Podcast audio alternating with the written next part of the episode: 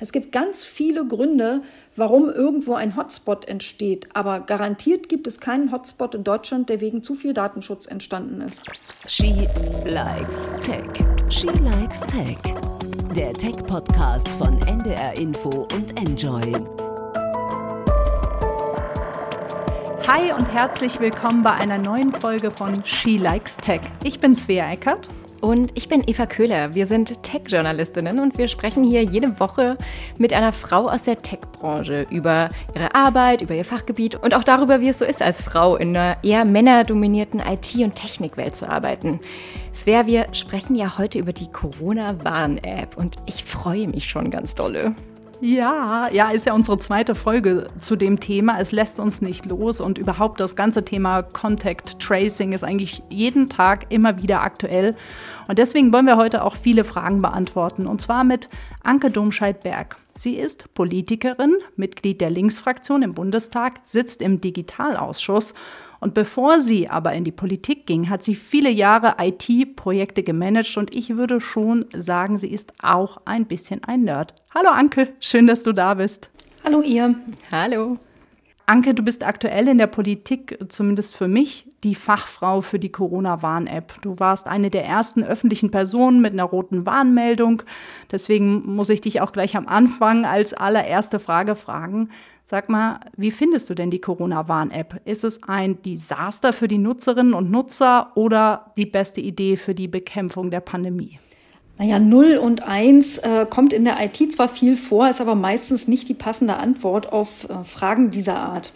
Also zum einen, glaube ich, sind viele Erwartungen an die App völlig überzogen und die kann sie gar nicht erfüllen. Also ich hörte oder ich las sogar schon Schlagzeilen, dass es äh, die App total versagt hätte, weil jetzt gibt es ja doch wieder einen zweiten Lockdown. Aber eine App kann doch keine Pandemie bekämpfen. Also wie soll denn die das machen? Die sagt ja höchstens, ein Mensch war in der Nähe eines Risikokontaktes, aber dann habe ich mich ja vielleicht schon angesteckt. Diese Ansteckung kann die App ja gar nicht behindern oder verhindern. Sie ist ein Baustein von ganz, ganz vielen, die wir brauchen und sie ist nicht der schlechteste Baustein. Trotzdem ist sie nicht so gut, wie sie eigentlich sein könnte. Das kann man sich mal einfach so an den Zahlen überlegen. Wir sind 83 Millionen Einwohner, Pi mal Daumen in Deutschland. Davon haben überhaupt nur 53 Millionen ein Smartphone, auf dem diese App laufen könnte. Von denen wiederum haben aber nur 23 Millionen Smartphones die App installiert. Und noch ein paar weniger benutzen die aktiv, sind vielleicht 20 Millionen oder 21. 21 Millionen Apps bei 83 Millionen Einwohner, die können ja gar nicht irgendwie da Wunder bewegen. Anke, du hast jetzt gerade schon die komplette Vielfalt der Corona-Warn-App erklärt und bist da schon äh, tief eingestiegen in die Tatsache, dass es eben nicht so eine einfache Antwort gibt, sondern dass dieses ganze Thema super komplex ist. Bevor wir da jetzt weitersprechen, würde ich so gerne einmal über deine Karriere sprechen. Du hast bei so vielen verschiedenen Unternehmen äh, gearbeitet, unter anderem bei Microsoft, hast IT-Projekte gemanagt, warst da auch super erfolgreich und dann hast du dich aber anstatt für das Penthouse, die schillernde High-End-Karriere, tatsächlich für die Politik entschieden. Ja, warum? Also meine Chefin bei Microsoft hat mal einen sehr schönen Satz gesagt, nämlich das Autonomiebedürfnis von Anke ist mit einer Firma nicht kompatibel. Und ich glaube, sie hat da ein bisschen, bisschen was tatsächlich getroffen. Sie hat vielleicht ein bisschen übertrieben damals, aber eigentlich ist es schon richtig. Ich habe ein ausgesprochen hohes Autonomiebedürfnis und ähm, ich habe mich dann selbstständig gemacht, weil ich einfach nicht mehr Marionette sein wollte, die an irgendwelchen Fäden hängt. Ich habe einfach unfassbar viel Freiheit gehabt. Ich konnte ganz alleine entscheiden, was ich mache, wie ich es mache, wann ich es mache, für wen ich es mache, ob ich es für Geld mache oder für ohne, für wie viel Geld. Ich konnte, ich habe ja ganz viele unterschiedliche Interessen. Die sind auch ganz schwer mit so einem ganz normalen Leben vereinbar. Also ich mache ja auch verrücktes Kram wie Bäume, Bäume einstricken oder meine Tomaten züchten oder so Kram. Und das ist viel einfacher, wenn man selbstständig ist, wenn man zum Beispiel auch eine Nachteule ist und morgens aufstehen hasst. Ich habe in meiner Selbstständigkeit fast nie einen Wecker gestellt. Das gab es bei mir gar nicht. Ich bin halt zwischen zwei und drei Uhr nachts ins Bett gegangen und irgendwann wach geworden. Das ist ein perfektes Leben. Also das, das war schon genau richtig. Das ist natürlich jetzt schwierig, weil in der Politik ist es natürlich wieder anders. Da hängen ganz viele fremde Fäden an mir dran die mir sagen, wann ich dieses oder jenes zu tun habe, wenn Fraktionssitzung ist und Plenum und irgendwelche sonstige Meetings. Jetzt ist also sehr viel Fremdbestimmung, aber man kann nicht immer alles haben.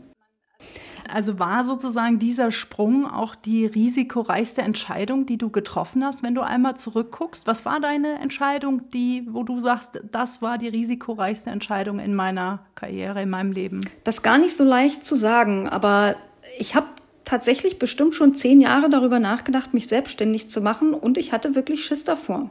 Also das war für mich ein echtes Risiko. Und ähm, früher war ich einfach unsicherer, ob es klappt, ob ich mich damit ernähren kann. Ich hatte, war ja teilweise auch alleinerziehend, hatte Sorgen darum, dass nicht meinetwegen, sondern meines Sohnes wegen und habe mich das nicht so richtig getraut, bis ich dann Anfang 40 war und es dann einfach gemacht habe. Aber ich hatte auch schon mal eine andere Phase, die ich als sehr riskant empfunden habe, wo ich so, aber die teile ich mit extrem vielen Ossis. Also ich bin ja Brandenburgerin und hatte in meinem ganz frühen Leben gar nichts mit IT-Themen zu tun, sondern ich habe in der DDR angewandte freie Textilkunst studiert. Und zwar mitten in der Wendezeit und das war also nach dem Mauerfall so genauso brotlos wie Russischlehrer oder Staatsbürgerkunde. Kein Schwein brauchte Kunst. Ich musste also komplett von vorne anfangen und hatte keine Ahnung, was aus meinem Leben wird. Arbeit gab es im Osten nicht. Und da bin ich nach Hessen ausgewandert und habe da im Prinzip über gelbe Seiten Unternehmen anrufen, gefragt, ob sie mich brauchen können und auf diese Art und Weise Jobs gesucht und gefunden. Aber das finde ich, das war schon damals auch echt riskant. Also welches davon jetzt das größere Risiko war, ich kann es nicht sagen, weil am Ende hat es ja in beiden Fällen gut funktioniert. Und dann bist du ja im Endeffekt in der IT gelandet im ersten Moment und wahrscheinlich ja wirklich in einer sehr männerdominierten Umgebung. Also wie, wie war das so als wahrscheinlich oft einzige Frau? Wie bist du damit umgegangen? Na, das war echt nicht lustig. Also ich habe da Momente erlebt, die brauche ich keine zweimal im Leben, aber ich habe sie sehr oft im Leben gehabt.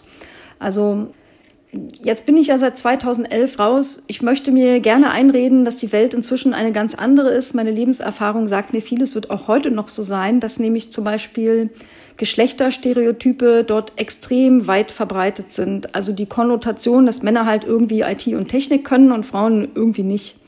Also mir ist sehr auf nicht mal besonders subtile Weise immer wieder suggeriert worden, dass ich es als Frau ja irgendwie eigentlich gar nicht können kann. Also selbst als ich schon Managerin mit fast zehn Jahren Berufserfahrung dann bei McKinsey gewesen bin ähm, und kam neu auf ein großes Projekt, da hat der Chef kundenseitig, nachdem er nur meinen Papierlebenslauf, der im Übrigen eigentlich ziemlich makellos war, da hatte der aber gelesen, Anke, Anke klingt irgendwie wie eine Frau und hat sich dann beschwert bei McKinsey und hat gesagt, könnt doch nicht eine Frau dahin schicken, voll wichtiges Projekt, geht um viele Millionen Euro, das darf doch nicht schief gehen und das sind doch nur lauter Männer, kann die das, schafft die das? Und das habe ich ja gar nicht erzählt gekriegt in dem Moment. Also McKinsey hat den Kunden davon überzeugt, mich doch wenigstens äh, mal auszuprobieren oder haben mich halt einfach dahin geschickt. Und dann kam ich hin aber die ersten Wochen hat er mich echt mehrmals die Woche, hat er mich in seinem Büro und abends nach 8 Uhr hoch beordert und hat mich einfach so random Sachen gefragt. Schön getestet. Mündliche Prüfung, paar Mal die Woche, unangemeldet zu Themen, die mit dem Projekt da überhaupt nichts zu tun hatten. Und so nach vier Wochen kam dann mein McKinsey-Chef zu mir und sagte, du übrigens, heute kam der Kundenverantwortliche zu mir und hat gesagt, du, die, die kann das ja doch. Also ich habe mich davon überzeugt, die hat Ahnung. Da habe ich auch gedacht, was für Arschlöcher, ja. Mhm. Kein einziger Mann. Ja, aber ist das Mobbing? Ist das Schikane? Was zur Hölle ist das? Also kann man dagegen was machen? Das ist einfach genuine Stereotypisierung. Der Typ war fest überzeugt davon, dass man das als Frau nicht kann, weil man IT mit, den, mit dem Pimmel macht. Ich ja, weiß es ja auch bitter. nicht keine Ahnung, wie der IT macht, aber solche Vorurteile, das war jetzt ein besonders krasser Fall. Aber mir sind ja auch andere begegnet. Also als ich zum Beispiel bei Accenture mein Kind bekommen hatte, das ist jetzt schon ein bisschen länger her, das war im Jahr 2000, da war ich nach einem halben Jahr wieder eingestiegen, habe 80 Prozent gearbeitet, was jetzt ja auch nicht so wenig ist, habe auch gut, gute Leistungen gebracht, habe auch weiter Bestnoten gekriegt in der regelmäßigen Bewertung. Die braucht man da nämlich für die Beförderung. Und wenn man nicht befördert wird, fliegt man raus. Also man hat nur up or out. Deswegen war das für mich irgendwann riskant, als sie mich einfach nicht mehr befördert haben. Und dann, als ich da um ein Gespräch bat, hat man mir erklärt, ich wäre ja selber schuld. Ich hätte ja einen roten Teppich vor mir liegen gehabt, aber ich bin ja abgebogen in Richtung Familie mhm. und man kann halt nicht beides haben. Und als Ossi-Frau guckst du da schon wie ein Auto, weil natürlich kann ich beides haben. Ich habe ja nicht mein Gehirn geboren, ja, das ist ja immer noch da, wo es war. Anke, ich würde gerne eine Sache noch nachfragen, weil die mich wirklich beschäftigt. Ähm, es wird oft jungen Frauen gesagt, dass sie sich sozusagen, ich nenne es mal, vermännlichen sollen, ja, also tiefe Stimme, ähm, nicht so oft relativierende Begriffe benutzen, ähm, ja, sag, was man denkt, gerader Blick äh, sozusagen. Und ich tue mich sehr schwer damit. Oder es fällt mir auf jeden Fall nicht leicht, weil ich bin nur Frau und ich bin so, wie ich bin. Wie gehst du damit um? Also hast du dich vermännlicht sozusagen, um dich durchzusetzen? Ich glaube, man muss hier differenzieren und sollte zwei Dinge nicht vermischen. Und das eine ist das, was ich auch als Vermännlichung bezeichnen würde, was mich extrem gestört hat. Also gerade bei Unternehmensberatungen, wenn man da eine Menschengruppe aus der Ferne sieht und hat die Brille vielleicht nicht auf, da denkt man, da stehen nur Männer rum. Weil die Frauen die gleichen kurzen Haarschnitte haben, die gleichen Hosenanzüge haben, die gleichen Aktentäschchen tragen, sind wirklich kaum noch optisch zu unterscheiden. Und das ist ein Anpassungsdruck, ähm, den die Frauen sich gar nicht selber machen, sondern der da ist. Und das ist das Prinzip, das nennt man etwas kryptisch homosoziale Reproduktion oder aber Beförderung nach dem Ähnlichkeitsprinzip, ist ein bisschen verständlicher. Aber deswegen passen sich Frauen, ja, die können ihr Geschlecht nicht ablegen, aber sie können Röcke ablegen und Hosen anziehen. Und das machen ganz viele, weil sie einfach äh, ahnen und leider zu Recht, dass ihre Karrierechancen dann besser sind, wenn sie nicht so auffallen als Frau. Das habe ich für mich immer komplett abgelehnt. Also ich habe zum Beispiel vom Chef von McKinsey, wurde mir damals gesagt, rote Hemden anziehen unter dem schwarzen Anzug, ja, ist ein Tabu, geht nicht.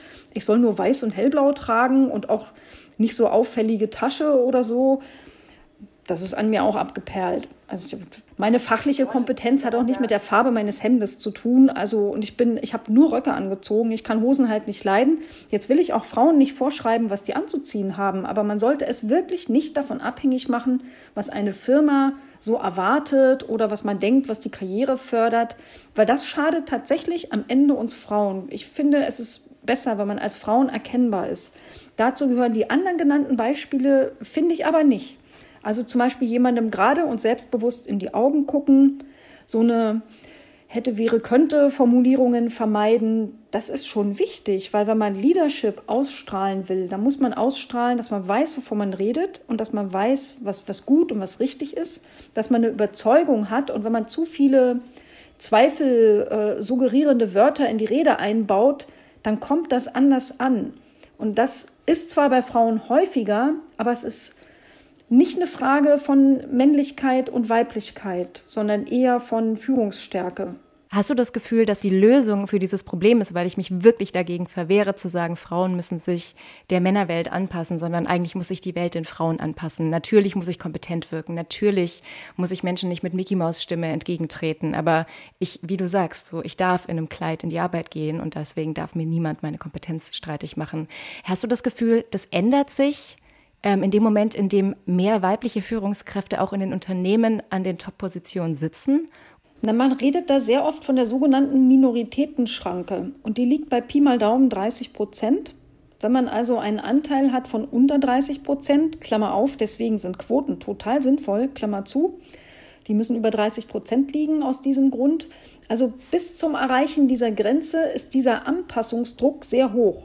Da hat man also weniger zu melden und es kommen eher die durch, die eigentlich so sind wie die anderen 70 Prozent. Bei über 30 Prozent kriege ich mehr den normalen Durchschnitt, zum Beispiel von Frauen. Da sind die mit den Röcken dabei, mit den bunten Hemden und mit den verrückten Taschen. Und dann wird es normalisiert. Und was mir jetzt zum Beispiel aufgefallen ist, gerade vor ein paar Tagen ähm, hat der Digitalgipfel stattgefunden, und zwar der digitale Digitalgipfel dieses Jahr. Und da gab es Panels, da waren nur Frauen präsent.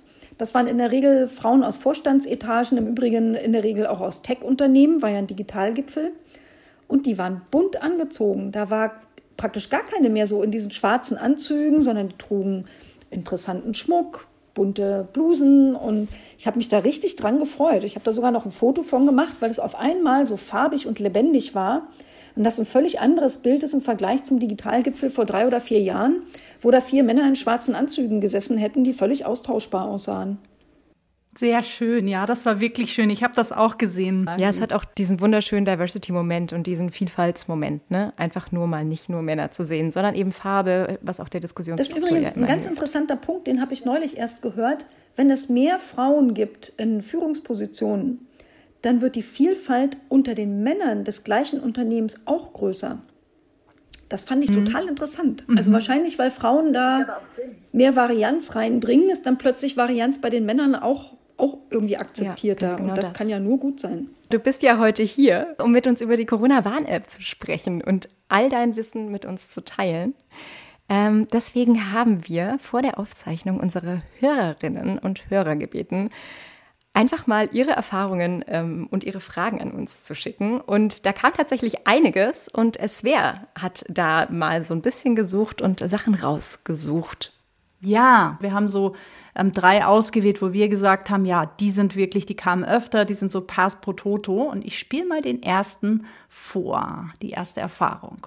Ich habe den Code vom Corona-Test mit der App abgescannt, dann war der Test in meiner App integriert äh, und es kam nichts und es kam nichts und es kam nichts. Mittlerweile bekam ich schon ein negatives Testergebnis per SMS, dann einen negativen äh, Bescheid per Brief und nach vier Wochen wurde ich dann von der Corona-Warn-App dazu aufgefordert, dass ich den Test doch bitte löschen soll, weil wohl kein Ergebnis vorliegt das war echt mehr als enttäuschend. Also super bezeichnend sozusagen, man hat diese super fancy digitale App und denkt sich, okay, morgen kriege ich das Ergebnis auf die App, aber nein, erst kommt die SMS oder der Anruf und dann kommt noch der Brief. Der Brief ist sogar schneller und auf der App kommt es nie an. Anke, was denkst du, wo, woran lag da das Problem? Das klingt so ein bisschen, als hätte diese Anbindung Labor- und App-Infrastruktur nicht geklappt. Diesen Fall gibt es tatsächlich gar nicht so selten und das ist wirklich tragisch, finde ich. Und er hat in der Regel einen von zwei Gründen. Ein Grund ist, das Labor ist schlicht an das App-System noch nicht angeschlossen. Das betrifft ungefähr 10 Prozent der niedergelassenen Labore und es betrifft noch sehr, sehr viele Krankenhauslabore. Wenn das Labor nicht angeschlossen ist, dann nutzt leider nichts, dass ich meinen QR-Code eingescannt habe, weil dann wartet zwar die App und hat eine Berechtigung, ein Testergebnis abzuholen, aber wenn das Testergebnis nirgendwo ist zum Abholen, dann kann man es halt auch nicht kriegen. Und der zweite Grund ist noch profaner und den kann man aber am leichtesten ändern. Und das ist, dass in der Arztpraxis oder im Testzentrum auf dem Laborbegleitschein kein Kreuzchen an einer ganz bestimmten Stelle gemacht worden ist, nämlich die Stelle, die dem Labor überhaupt die Genehmigung erteilt, das Testergebnis an den zentralen Corona-Warn-App-Server zu schicken. Ah, Und von diesem Zettel wissen die meisten Menschen gar nichts. Der wird nämlich in der Praxis hinten ausgefüllt und den sieht ein Patient nicht. Also ich sehe normalerweise nur den Zettel mit dem QR-Code, aber ich sage es nochmal ganz äh, klar und deutlich, man braucht zwei Genehmigungen. Eine Genehmigung braucht das Labor, um das Ergebnis an den Server zu schicken und eine Genehmigung braucht meine App, um mein Testergebnis dort abzuholen. Und die Hörerin, die das Ergebnis nicht gekriegt hat, die hat zwar ihre App erlaubt, ein Ergebnis abzuholen, aber das Labor hatte wahrscheinlich nicht die Erlaubnis, das Ergebnis an den Server hinzuschicken. Und dann kommt es auch im halben Jahr nicht an, weil es darf ja nicht geschickt werden. An einem Kreuzchen scheitert es dann. Ein Kreuz auf dem Laborbegleitschein, ja. Da ist also großer Aufklärungsbedarf bei Arztpraxen. Die sollten eigentlich explizit jede einzelne Testperson fragen, hast du eine App? Wenn du eine App hast, möchtest du das Ergebnis haben auf deine App? Sollte man natürlich immer Ja sagen und dann muss die dieses Kreuzchen machen. Und wenn die von alleine nicht fragt, kann ich nur allen HörerInnen ganz warm ans Herz legen, fragt eure ÄrztInnen von alleine. Fragt, ob die dieses Kreuzchen auf dem Laborbegleitschein machen, sonst kriegt ihr nämlich das Testergebnis nicht. Okay, zweite Frage, sage ich jetzt mal so. Eine Hörerin hat uns geschrieben, sie hat eine Rotmeldung bekommen. Also die App sagte dann äh, schlicht und ergreifend in diesen Warnhinweisen, bitte begib dich nach Hause, halte eineinhalb Meter Abstand von anderen Menschen und bei Fragen zu Symptomen oder Testmöglichkeiten ruf bitte diese Nummer an. Das klingt jetzt für mich nach den Standardregeln im Alltag und nicht nach so einem Covid-Notfall, in dem ich interagieren muss. Das heißt, sie meinte, sie war total verunsichert, weil sie einfach nicht wusste, soll sie jetzt zum Hausarzt gehen oder ist das total übertrieben und er lacht sie aus. Wie ist es, ähm, Anke? Sind es jetzt Handlungsanweisungen, die so genau so sein sollten, wie sie in der App stehen, oder sind die einfach viel zu lax? Also warum steht da nicht, bitte wenden Sie sich an Ihren Arzt, begeben Sie sich in Quarantäne und machen Sie dringend einen Test? Also wenn ich mich richtig erinnere, an dem Moment, wo ich selber die rote Meldung bekommen habe, im September hat da gestanden, man soll entweder den Hausarzt oder das Gesundheitsamt anrufen.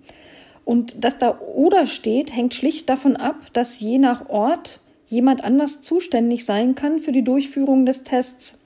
Und da wird einem ganz oft dieser Anruf nicht erspart und manchmal ist es sogar ein zweiter oder ein dritter, weil es gibt, ähm, ich weiß von Städten, in denen Hausärzte, die normalen Hausärzte, die Tests gar nicht machen, sondern dass es da, da gibt es dann Testzentren oder ganz bestimmte Ärzte und die kann einem dann diese 116, 117 Nummer sagen oder sagt einem das Gesundheitsamt. Allerdings habe ich auch sehr oft gehört, dass Gesundheitsämter über den Umgang mit der Corona-Warn-App äußerst schlecht informiert sind und in der Regel keine besonders guten Auskünfte geben. Auch das sollte sich dringend ändern.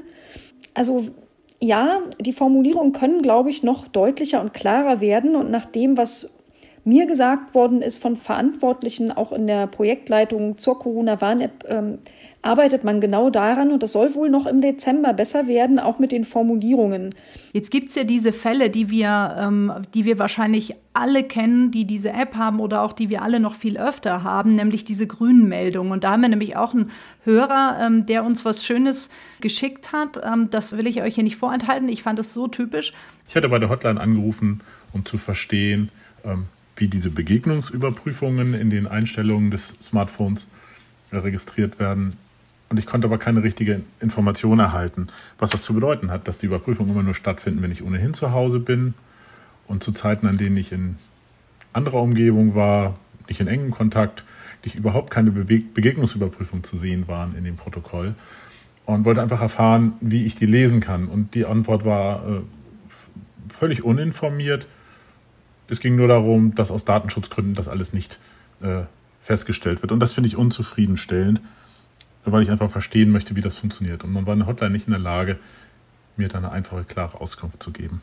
Also die Verzweiflung an der Hotline und dann eben genau diese Frage, ähm, da ging es, habe ich gerade noch mal gehört, nicht um diese grünen ähm, Risikomeldungen, sondern tatsächlich um diese Begegnungsüberprüfung, wann die genau stattfinden. Und er wollte das detaillierter wissen und dann kam bei der Hotline, nee, keine Ahnung, Datenschutz.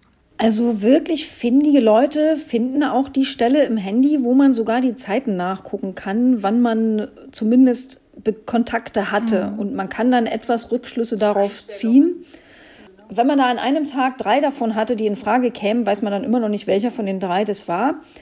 Aber ähm, das mit dem Datenschutz ist natürlich keine gute Antwort, weil er soll ja nicht erzählen, wann man wen getroffen hat. Das kann er ja auch gar nicht wissen und auch gar nicht nachgucken. Aber das wird sich auch im, in einem Update, das wahrscheinlich sogar noch im Dezember kommt, ändern. Und dann soll es sowohl bei roten als auch bei grünen Warnungen eine Kontakthistorie mit Datum geben. Für jeden einzelnen Kontakt. Manchmal sagt es ja sechs niedrige Risikobegegnungen. Aber waren die sechs an einem genau. Tag oder waren die je eins an sechs Tagen verteilt oder hier mal zwei und da mal zwei? Das wird man künftig sehen ja. können. Und ich glaube, das ist schon wirklich mehr Information, die gar keinen Datenschutz verletzt, aber mehr Aufklärung bringt. Vielleicht können wir einmal erklären, wie eigentlich diese Corona-Warn-App funktioniert und warum da eben kaum was sichtbar ist und warum es aber möglich ist, zumindest den Uhrzeit und den Tag in irgendeiner Art und Weise wiederzugeben. Weil die Corona-Warn-App ist ja so, ähm, die tauscht alle paar Minuten im Endeffekt per Bluetooth anonyme Schlüssel mit dem Smartphones in der Umgebung aus. Dann ähm, verändern sich diese Schlüssel auch ständig. Also so alle paar Minuten gibt es einen neuen äh, Schlüssel und der wird im Endeffekt ausgetauscht. Und zwar ohne äh, Standort, ohne Identifikationsmöglichkeit. Alles, was da gespeichert wird, ist dieser anonyme, sich ständig verändernde Schlüssel und eben die Uhrzeit. Ja, ich glaube, ganz wichtig ist es ja da zu sagen, dass diese Bluetooth-Technologie, ne, das ist ja noch nicht mal dieses Bluetooth, was, an was man vielleicht sofort denkt, ne, mit dem Kopfhörer und so, sondern da reden wir ja über Bluetooth Low Energy Technologie und die wurde halt einfach einfach gar nicht dafür entwickeln. Ich habe jetzt gerade neulich erfahren, dass er das genaueste ist, um einen Standort festzustellen, sind ja akustische Symbole, ne? ist ja Audio, aber das wäre natürlich äh, privacy-mäßig äh, 100% invasiv, wenn alle immer das Mikrofon offen lassen müssen. Das heißt, ich das geht genau, das geht gar nicht. GPS ist gar nicht so genau, wie man denkt, ist auch, hat auch ein Problem mit der Privacy. Das heißt, es ist eigentlich gerade das Beste, was wir haben, um dieses Contact Tracing ähm, zu machen. Ne? Aber halt auch mit den bekannten Implikationen, dass es eben auch nicht immer so genau ist. Ne? Das ist richtig, ja. Also es gibt ja relativ viele, die sagen, man braucht eine Standortverfolgung und die reden fast immer von GPS. Ich verstehe gar nicht, warum man das jetzt nach acht Monaten und neun Monaten Pandemie immer noch erklären muss.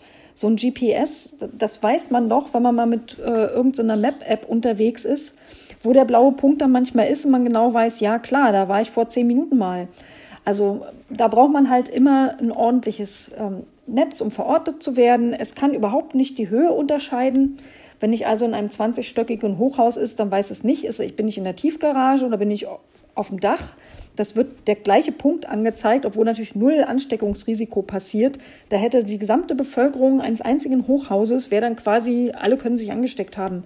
Das ist ja Unfug als Forderung. Ja, ich denke, was, was das Gute an diesem Bluetooth Low Energy, an dieser Lösung insgesamt ist, dass wir da ja auf der einen Seite den Datenschutz haben und auf der anderen Seite eine verhältnismäßig okaye Möglichkeit oder ich würde sagen im Moment so die beste, die es halt gibt, die sich mit Datenschutz gut vereinbaren lässt, um eben Abstände zu messen. Und ich glaube aber, worum es ja vielen geht, die dann immer sagen, ja, aber der Datenschutz, aber der Datenschutz ist ja dann tatsächlich die Frage, wo werden denn diese Daten gesammelt? Und da haben wir ja eine gute Lösung gefunden, dass ja sozusagen lokal auf dem Phone, dass es nicht eine zentrale Stelle gibt, die dann sagen kann, wir wissen, wo du gestern Nacht warst, äh, sondern dass das äh, die Leute sozusagen äh, selbst wissen. Aber das kommt natürlich auch zu einem gewissen Preis, ja, nämlich dass das Robert Koch Institut nicht vor dem ähm, Superbeobachtungsmonitor sitzt ne, und, und eben sagen kann, okay, da ist jetzt gerade ein Infektionsherd.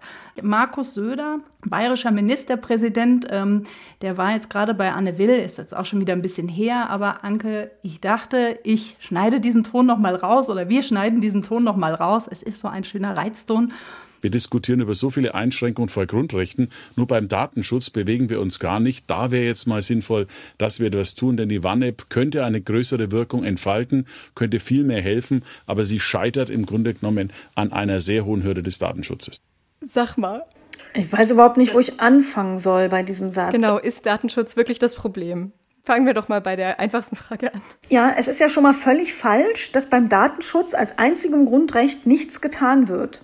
Da möchte ich Herrn Söder schon mal fragen, ob er früher auch bei jedem Essen gehen seine Adresse und Telefonnummer angeben musste und jedes Restaurant auf diesen Listen nachgucken konnte, mit wem er da eigentlich essen war und wie oft und wann und was er so gegessen hat, wissen die ja dann auch noch. Also diese Datenerhebungen oder die Kontaktnachverfolgung beim Gesundheitsamt sind natürlich massive Eingriffe in die informationelle Selbstbestimmung. Und das ist natürlich ein Opfer, das man der Pandemieverfolgung bringen muss, das man ja auch macht. Aber gleichzeitig zu behaupten, Datenschutz fasst keiner an, also das ist schon eine echte Merkbefreiung, wenn ich das mal so sagen darf. Ähm, und dann steckt dahinter auch wieder die Annahme, die App alleine kann die Pandemie bekämpfen. Man muss ihnen nur eine richtige Überwachungs-App draus machen. Ich weiß überhaupt nicht, wie man darauf kommt. Die App kann doch die Pandemie gar nicht alleine bekämpfen. Und die App steht und fällt doch damit, dass sie freiwillig benutzt wird dass sie Akzeptanz findet und dass sie Vertrauen genießt. Und natürlich brauche ich Vertrauen, um sie freiwillig auch zu benutzen. Jetzt gibt es auch immer wieder Leute, die sagen, nee, freiwillig in der Pandemie, das geht ja nicht. Also muss man dann schon vorschreiben. Wie soll das denn in der Praxis aussehen? Also 53 Millionen Menschen in Deutschland haben überhaupt nur ein Smartphone, wo das läuft.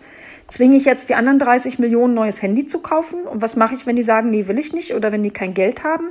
Geht doch gar nicht. Sag mal, also was da ja aus diesem Satz auch so ein bisschen bei Söder, zumindest interpretiere ich das so, was da so rauskommt, ist ja auch so dieser Wunsch, endlich irgendwie so ein Wundermittel zu haben. Also jetzt mal ein bisschen, ein bisschen. Hat ähm, noch nie funktioniert. Genau, so ein bisschen übertrieben gefragt. Aber also Söder ist Ministerpräsident in Bayern. Bayern hat immer noch unfassbar hohe Fallzahlen, obwohl da Maßnahmen auch natürlich schon längst eingeführt sind.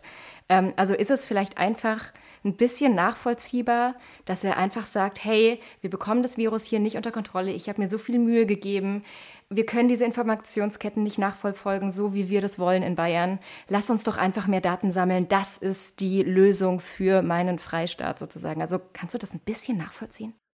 Nö, überhaupt nicht. Weil da müsste ja, nach seiner Logik müsste in Hamburg ja ein anderer Datenschutzrahmen herrschen als in München, was München irgendwie benachteiligt und deswegen hat es München gerade schlechter. Also Hotspots entstehen ja nicht, wo es zu viel Datenschutz gibt, sondern da, wo es zu viel Mobilität gibt, zu viel Kontakte. Vielleicht shoppt man mehr in den Einkaufszonen von München, keine Ahnung. Vielleicht trägt man da zu wenig Maske, weil es mehr Maskenverweigerer gibt, weiß ich auch nicht.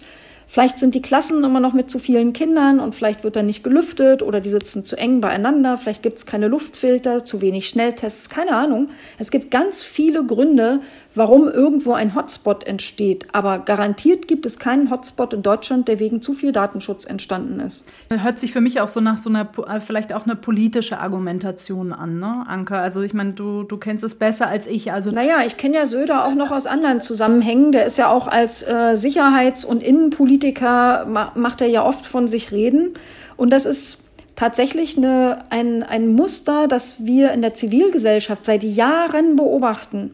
Immer wenn es um Kriminalität, um Terrorismus, um alle diese Themen geht, dann kommt immer mehr Überwachung, so als dieser Silver Bullet, als diese eierlegende Wollmilchsau-Lösung, die dieses Problem ein für alle Mal erschlägt. Überall Kameraüberwachung, dann keine Kriminalität mehr und nie wieder ein Terrorist.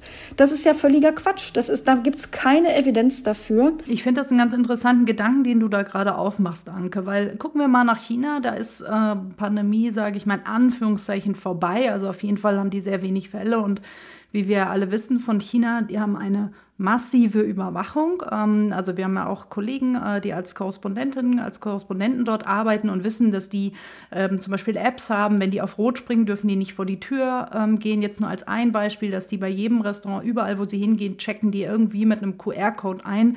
Wenn man jetzt nach China guckt, wenn man sozusagen das eindimensional sieht, könnte man doch sagen, ja, ähm, guck mal, in China, die überwachen total viel und guck mal, die haben überhaupt keine Fälle. Also ich, ich glaube ehrlich gesagt, es ist zu eindimensional, aber mich würde trotzdem noch mal interessieren, Anke, ähm, wie siehst du das, wenn, du mal, wenn wir mal den Blick, sage ich, über den Tellerrand rausnehmen, nach China, vielleicht auch nach Taiwan, die jetzt keine Überwachungsstaat sind, was machen die anders, was machen die besser? Ja, beziehungsweise auch der Datenschutz, ne? Also ist es doch eine Option, Teile von Datenschutz einfach zu vernachlässigen kurzfristig? Na, also erstens sind wir nicht China und wollen nicht China sein. Und dann gibt es ja auch noch andere Länder. Es gibt auch Neuseeland, es gibt das schon erwähnte Taiwan, es gibt Vietnam, es gibt ganz viele Länder in Asien, die nicht alle einen kompletten Überwachungsstaat haben, so wie man den in China verorten könnte und die trotzdem die Pandemie hundertmal besser im Griff haben als wir. Und wenn man da im Detail hinguckt, entdeckt man Gemeinsamkeiten, die nicht unbedingt der Datenschutz sind, weil da unterscheiden die sich sehr stark. Was die aber alle gemeinsam haben, ist eine Erfahrung mit dem, mit dem ersten SARS-Virus und dadurch Erfahrungen im Umgang der Bekämpfung einer gefährlichen Pandemie. Die haben eine völlig andere Kultur, was das Tragen von Masken angeht, auch was das Desinfizieren angeht, was die Disziplin bei Lockdowns und Quarantäne angeht. Aber die gehen auch anders an Bildung ran. Digitaler Unterricht ist dort eben kein Fremdwort und auch kein Neuland. Wenn man sich äh, Singapur zum Beispiel anguckt, da sitzen die Schüler in der zweiten Klasse und haben so kleine Plexiglaswände, jeder einzelne Schüler um sich rum. Da sitzt auch nicht 50 Zentimeter daneben einer, wie bei unserer Grundschule hier in Fürstenberg, sondern da sind wirklich zwischen allen Schülern anderthalb Meter Platz. Die tragen Maske, auch in der Grundschule, die kriegen am Morgen und am Nachmittag Fieber gemessen. Also da werden alle Maßnahmen der Pandemiebekämpfung völlig anders gemacht als bei uns. Ja, übrigens, analoge Meldeketten gibt's natürlich da auch nicht. Also weder in Singapur noch in Taiwan werden wie bei uns Faxe vom Labor ins Gesundheitsamt, vom Gesundheitsamt an die Landesbehörde, von der Landesbehörde ans RKI geschickt. Das geht da elektronisch, da sind in 30 Sekunden oder in kürzerer Zeit die Ergebnisse von A nach B nach C nach D gewandert. Und bei uns fliegen halt Faxe und die brauchen drei bis vier Tage. In der Pandemie hat man keine drei bis vier Tage. Wir machen einfach wirklich auf Prozessebene viele Dinge falsch. Ich höre die Projektmanagerin sprechen gerade. Da müssen wir im Prozess, müssen da die Sachen verbessert werden. Ich finde das ganz wichtig, was du sagst. Das ist wirklich, da hast du völlig recht. Das ist meine Erfahrung aus IT-Projekten, dass der Erfolg des IT-Projektes ganz oft nicht von der IT abhängt und auch nicht von der Software, sondern von den Menschen, wie die die benutzen und von, von den Prozessen und den ganzen Organisationseinheiten, wo die eingebettet ist. Da scheitern die Projekte. Die scheitern also eher selten an der Software selber. Und bei der App ist es so, ich würde überhaupt nicht sagen, dass sie scheitert. Die kann mehr Nutzen bringen, aber sie bringt auch jetzt schon einen Nutzen. Also ich finde es ganz fatal, wenn Leute wie Söder sich hinstellen und sagen, die bringt nichts, weil das ist wirklich falsch. Und das hält Menschen davon ab, sie zu nutzen. Sie bringt was, sie könnte aber mehr bringen, wenn die Prozesse drumherum und die Menschen, die sie benutzen, sie noch besser nutzen würden. Also ist unsere Schlussfolgerung, unsere Lösung ist jetzt erstmal so, wie sie ist, weil eigentlich ist sie gut. So. Jetzt ist so ein bisschen die Frage, wie könnten wir denn was besser machen? Also was wäre denn so die Lösung? Wie könnten wir diese App ergänzen? Was könnten wir vielleicht wirklich noch machen, was hilfreich ist und wirklich unterstützt und hilft, anstatt einfach nur zu sagen, äh, die App, wir müssen auf den Datenschutz verzichten. Hast du da eine Vision? Ja, ich, ich glaube, wir brauchen wirklich nochmal eine Aufklärungskampagne und zwar auf zwei Ebenen. Einmal sehe ich Verantwortung bei der Kassenärztlichen Vereinigung, die ihre Ärzte noch besser aufklären muss, wo sie welche Kreuze setzen müssen und dass sie auch proaktiv die Patienten ansprechen. Dann braucht es eine öffentliche Aufklärungskampagne. Da sehe ich die Bundeszentrale für gesundheitliche Aufklärung, die in meinen Augen ihrer Verantwortung auch nicht gerecht wird. Da muss einfach noch viel mehr so erklärbärmäßig erklärt werden, wie die App funktioniert, ähm, was sie kann, was sie nicht kann, wie man sie am besten benutzt, dass es einfach auch mehr Leute machen. Dann würde ich mir natürlich immer noch wünschen, dass es ein Corona-Warn-App-Begleitgesetz gibt. Das fordern wir schon lange von der Bundesregierung und es kommt leider nicht. Es würde jetzt immer noch Sinn machen, weil das nämlich eine vertrauensbildende Maßnahme ist. Und wie gesagt, ich brauche Vertrauen, um mehr freiwillige Nutzungen zu haben. Und so ein Corona-Warn-App-Begleitgesetz, das sollte festschreiben, eine unbedingte Zweckbindung, dass also niemand die für was anderes als für Kontaktverfolgung in dieser Pandemie nutzen kann, eine unbedingte ähm, Befristung auf das Ende der Pandemie und als drittes eine unbedingte und absolute Freiwilligkeit und das eben auch gegenüber Dritten. Mir reicht es nicht, dass Gesundheitsminister Spahn sich hinstellt und sagt, der Staat zwingt keinen, kann er ja auch gar nicht. Ich möchte aber auch, dass kein Restaurant sagt, hier kommst du nur mit App rein. Das wäre für mich absolut nicht vertretbar und nicht vereinbar, weil es, wie gesagt, ja 30 Millionen Menschen ohne solche Handys gibt, wo überhaupt die App rauf kann. Sollen die nicht mehr essen gehen dürfen oder was? Das kann es einfach nicht sein. Äh, Anke, ich würde da gerne noch mal bleiben, weil du hast es ja im Prinzip angesprochen, so was machen mit den Restaurants. Und da gibt es ja jetzt, es ist ja relativ ähm, neu, die Fantastischen Vier äh, mit ihrer ganzen Popularität. Man denkt jetzt, was, was machen die im App-Business? Aber ich denke, ähm, die, die haben die jetzt auch nicht selber programmiert, aber die ähm, promoten ja gerade so eine Art zweite App, die im Prinzip das machen soll, was die Papierlisten machen. Du hast ja angesprochen, du wünschst dir im Prinzip so eine Funktion, vielleicht sogar noch ein bisschen eine, eine Privacy, sagen wir noch konforme Version, ähm, eigentlich für die Corona-Warn-App. Was sagst du denn für diese aktuelle Möglichkeit, eine zweite App zu installieren, QR-Code einzuscannen und dann ähm, informiert zu werden, wenn sozusagen in dem Restaurant ein Vorfall gemeldet wurde? Was sagst du denn zu dieser aktuellen, ja, zu diesem Vorschlag, den es da gibt? Also das kann man pauschal nicht beurteilen, weil der Teufel da ganz extrem im Detail liegt. Also zum Beispiel, wo werden diese QR-Codes abgespeichert und wo findet der Abgleich statt? Das hatten wir am Anfang mit der Corona-Warn-App ja auch. Der erste Ansatz der Bundesregierung war auch ein zentralistischer, den ich sehr kritisch betrachtet habe. Dann hat man den dezentralen ver verfolgt und der ist datensparsam und datenschutzfreundlich. Bei diesem Beispiel von den Fantastischen Vier weiß ich schlicht nicht, wie das abläuft im Detail. Generell würde ich nicht gut finden, wenn da jetzt plötzlich 20 andere Apps in diesem Ökosystem herum entstehen, weil das Restaurant müsste dann ja mit 20 Apps kommunizieren und das wird dann schwierig. Das heißt, ich will einerseits nicht, dass die Corona-Warn-App überfrachtet wird mit 100 Nebenfunktionen, das wäre auch blöd. Ähm, aber es wäre vielleicht gut, wenn man eine so eine vernünftige, auch Open Source, auch mal genauer angeguckt vom Chaos Computer Club Experten zum Beispiel und alles mit dezentraler Speicherung. Wenn es da eine richtig gute gibt, könnte ich mir vorstellen, dass die entweder eingebaut wird in die Corona-Warn-App oder über die Corona-Warn-App verlinkt wird. Vielleicht können es auch am Ende zwei oder drei sein, aber irgendwann wird es unübersichtlich.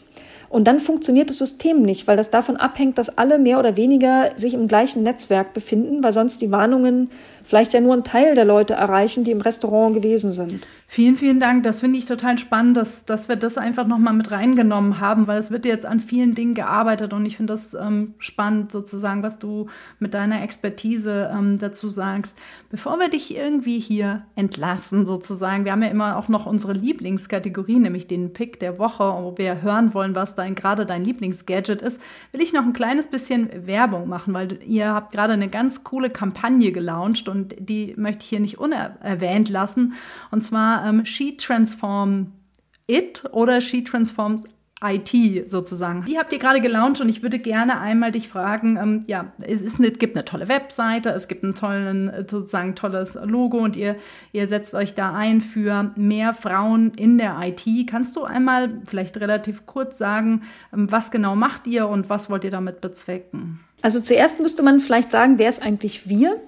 Wir sind zum Start 50 Frauen gewesen, da kann man sich jetzt aber auch beliebig anschließen, die sich dafür einsetzen wollen, mehr Frauen allgemein in der Digitalisierung zu haben, was ein bisschen breiter zu verstehen ist als nur IT. Für das Logo haben wir She Transforms IT genommen, aber wir meinen wirklich die breitestmögliche Auslegung von Digitalisierung.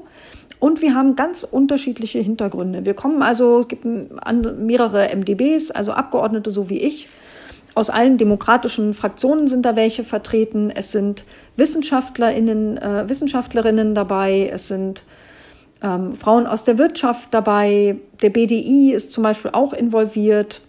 Also es sind ganz wirklich großartige, tolle Frauen dabei.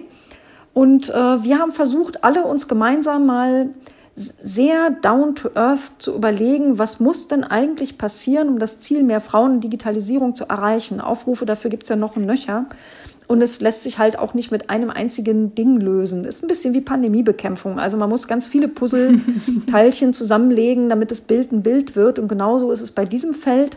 Und da haben wir einfach mal so auf dem Zweiseiter uns verschiedene Rubriken, verschiedene ganz konkrete Handlungsmöglichkeiten äh, gemeinsam überlegt, wie man dieses Ziel erreichen kann. Angefangen von weniger Gender-Stereotypem Spielzeug oder Bildung bis hin zu, was auch Unternehmen machen können oder Medien. Das kann man da sich gerne mal angucken unter shetransformsit.de.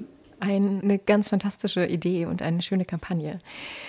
Bevor wir jetzt aber endgültig auf Wiedersehen sagen, hat Svea es gerade schon angekündigt, wir haben eine Lieblingskategorie, den Pick der Woche. Da geht es darum, dass du uns erzählst, was dein Lieblingstool gerade ist, dein Lieblingsbuch, was das sich inspiriert hat. Dein Lieblingssong kann es auch sein, eine App, irgendwas, was dich in deinem Alltag begleitet und dich sehr, sehr glücklich macht und bei dem du vielleicht das Bedürfnis hast, das mit unseren HörerInnen zu teilen. Gibt es da was, was du mit uns teilen willst? Da habe ich das gleiche Problem wie immer. Ich will, will immer ganz viel auf einmal. Ich wüsste jetzt gar nicht, wofür ich mich entscheiden soll. Also ich finde zum Beispiel absolut faszinierend, wenn ihr das vor Weihnachten hört und noch kein geschenkt habt, kauft dieses Buch, verschenkt es an alle. Und zwar ist es Sprache und Sein von Kybra Gümüşay. Ähm, die ist, glaube ich, sogar aus dem Norden, aus Hamburg. Ein absolut großartiges Buch, wenn ihr das schon habt oder euch nicht für Sprache interessiert, von Yuval Noah Harari. Und jetzt bin ich ganz gemein, weil das ist ja der zweite Tipp. Eine kurze Geschichte der Menschheit war absolut augenöffnend für mich. Ein faszinierendes Buch. Und aller guter Dinge sind drei. Ich nutze das gnadenlos aus, das mit den äh, drei Dingen. Also mich entspannt am meisten Spinnen. Ich spinne. Ich bin ein wirklich sehr analog spinnender Mensch mit Handspindel, mit Spinnrad. Ich habe Kilometer an ganz großartiger Wolle gesponnen aus Brandenburger Alpaka, aus Brandenburger Kamelen, aus allen Arten Schafen, alte, große, kleine, junge. Äh, es gibt nichts Entspannenderes als Wolle spinnen. Wie hast du das entdeckt? Wie kommt man denn da drauf? Ich weiß, dass du strickst. So habe ich dich kennengelernt. Aber das, das ist tatsächlich die beste Frage überhaupt. Ich habe fast ein einjähriges Spinnjubiläum. Und zwar findet zwischen Weihnachten und Neujahr, wenn gerade keine Pandemie ist, der größte äh, Hacker-Kongress überhaupt statt vom Chaos Computer Club. Da nehmen so 17.000 Leute statt. Und auf diesem Hacker-Kongress war ich auch letztes Jahr zwischen Weihnachten und Neujahr. Und da gibt es ganz viel Zeug, das halt mit IT, mit Digitalisierung und mit allem Möglichen zu tun hat. Und es gab aber auch einen kleinen Handspindel-Workshop und ich mache halt viel gern mit Textil. Ich stricke und häkel gern und ich dachte, oh, ich gucke mir mal diesen Handspindel-Workshop an. Und dann bin ich da hingegangen, das waren zwei IT-Frauen, die den gemacht haben. Und ich bin wirklich, wir haben erstmal die Spindeln alle selber gebaut. Jeder hat sich selbst eine Spindel gebaut, dann haben wir losgesponnen und seit dem Tag bin ich spinnsüchtig. Das ist so entspannend. Und dann bin ich halt, erstmal habe ich mir eine Handspindel nach der anderen zugelegt und verschiedene Handspindeln probiert. Da gibt es Kopfspindeln, Fußspindeln und was noch alles. Und dann bin ich auf Spinnrad umgestiegen und habe immer noch ein bisschen angebaut. Und jetzt bin ich der mega Spinnprofi. Und ich frage mich gerade bei deiner Erzählung, Svea, wo waren wir letztes Jahr? Als, ich war auf dem Also wir waren da. Ja, ich war da auch. Wir waren da gemeinsam. Aber Stimmt. warum ist dieser Spindel-Workshop an uns vorbeigegangen? Wie konnte das passieren? Oh, aber der, der Kongress ist immer so voll. Also ich, ich, ich meine, das ist, also Kongress ist bei mir wirklich, ich komme, also ja. Und ehrlich gesagt, ich, ich muss auch sagen, ähm, ich verquatsch mich auch immer. Ich nehme immer tausend Sachen vor und mache dann nur die Hälfte, weil ich meistens eigentlich Cooler Leute. Aber wart ihr denn wenigstens bei, bei uns am Stand beim Verstehbahnhof in Fürstenberg? Ja, Den glaube. haben wir noch gar nicht erwähnt und das ist ganz traurig. Ja, dieses Jahr ist Da wird es dieses schade. Jahr sogar eine, dieses Jahr wird es hier im Bahnhof Fürstenberg, der ja so ein Makerspace für Kinder und Jugendliche ist, wird es sogar ein Remote Chaos Experience geben. In einem nagelneu in den Keller eingebauten äh, eingebautes Video- und Tonstudio, wo wir live podcasten werden und das wird richtig cool. Für Kinder ähm, oder Jugendliche oder sozusagen, also für alle, also wirklich so ein Streaming-Event. Wir werden sogar einen Programmierkurs auf Arabisch haben von einem arabischen Informatiker. Also da gibt es für alle was. Okay, ich würde sagen, das ist jetzt wirklich der letzte Pick, nämlich ähm, sich ein kostenloses Ticket für den diesjährigen Remote CCC zu holen. Ja, Remote oder, Chaos oder mit einer Experience. Spende zu verbinden. Ja, liebe Anke, das war echt schön, dass du da warst. Vielen, vielen Dank. Bin echt erfüllt mit Wissen. Es war super spannend. Es war großartig. Die, die Zeit ist sehr schnell vergangen. Das ist schön. Dann vielen, vielen, vielen Dank, dass du da warst. Bis bald. Tschüss. Tschüss. Würde mich sehr freuen. Tschüss. Spannend war das. Sehr spannend. Ja, krasse Folge, krasses Gespräch. Jede Frage, die ich hatte zur Corona-Warn-App, einmal schön beantwortet. Und ich fand eben auch gut, dass wir nicht darauf hängen geblieben sind, irgendwie, ja, Datenschutz, äh, pro, contra, sondern dass wir einfach mal darauf eingegangen sind, dass wir hier ein Prozessproblem haben. Ja, und auch, dass wir in die Zukunft geguckt haben. Also bei was kann die Corona-Warn-App helfen und bei was kann sie nicht helfen. Also fand ich mega spannend. Ja, da war sie auf jeden Fall, war sie da sehr, sehr schön eindeutig. Ehrlich gesagt, genauso eindeutig wie bei diesem ganzen Thema ähm, ähm, Sexismus, Umgang mit Frauen in IT, ähm, in Tech-Projekten und Berufen. Ja, ganz genau. Da hat sie ja wirklich ganz eindeutig am Anfang gesagt, sie hatte definitiv zu viele sexistische Momente in ihrer Karriere und möchte die gerne nicht mehr haben. Ist mir ganz präsent irgendwie in Erinnerung geblieben. Das fand ich, fand ich krass, dass sie so viele Situationen offenbar erlebt hat, in denen ihr Geschlecht tatsächlich eine Rolle gespielt hat. Ja, und ein schönes Learning, dass sie dann sagt, okay, ich bin trotzdem ich selber geblieben, ja, also ich ziehe mich, ich habe mich so angezogen, wie ich wollte, also man kann ich selber auch bleiben, auch als Frau und ähm, gleichzeitig aber trotzdem auch dieser Appell halt nochmal zu sagen, ja, dann die tiefe Stimme, ähm, die äh, der und dann trotzdem dieser Appell zu sagen, geradeaus gucken, seine Meinung vertreten, das fand ich inspirierend und auch so ein Moment, irgendwie, wo ich gesagt habe, ja, Anke, Empowerment. Hat mir gut Ja. gefallen. Ja, ganz genau das. Ich hoffe, euch hat's auch gefallen. Ja, das war's für heute. Wir sind fertig mit dieser Episode und wie immer gilt, wenn ihr Fragen habt, wenn ihr Anregungen habt, wenn euch unser Podcast gefällt, dann erzählt es allen Menschen und bei Fragen schreibt uns eine E-Mail an shelikestech@ndr.de. Folgt uns bei Instagram oder bei Twitter und dann hören wir uns wieder in zwei Wochen. Bis dann. Tschüss. Schön, dass ihr da wart. Tschüss. She Likes Tech. Der Tech-Podcast von NDR Info und Enjoy.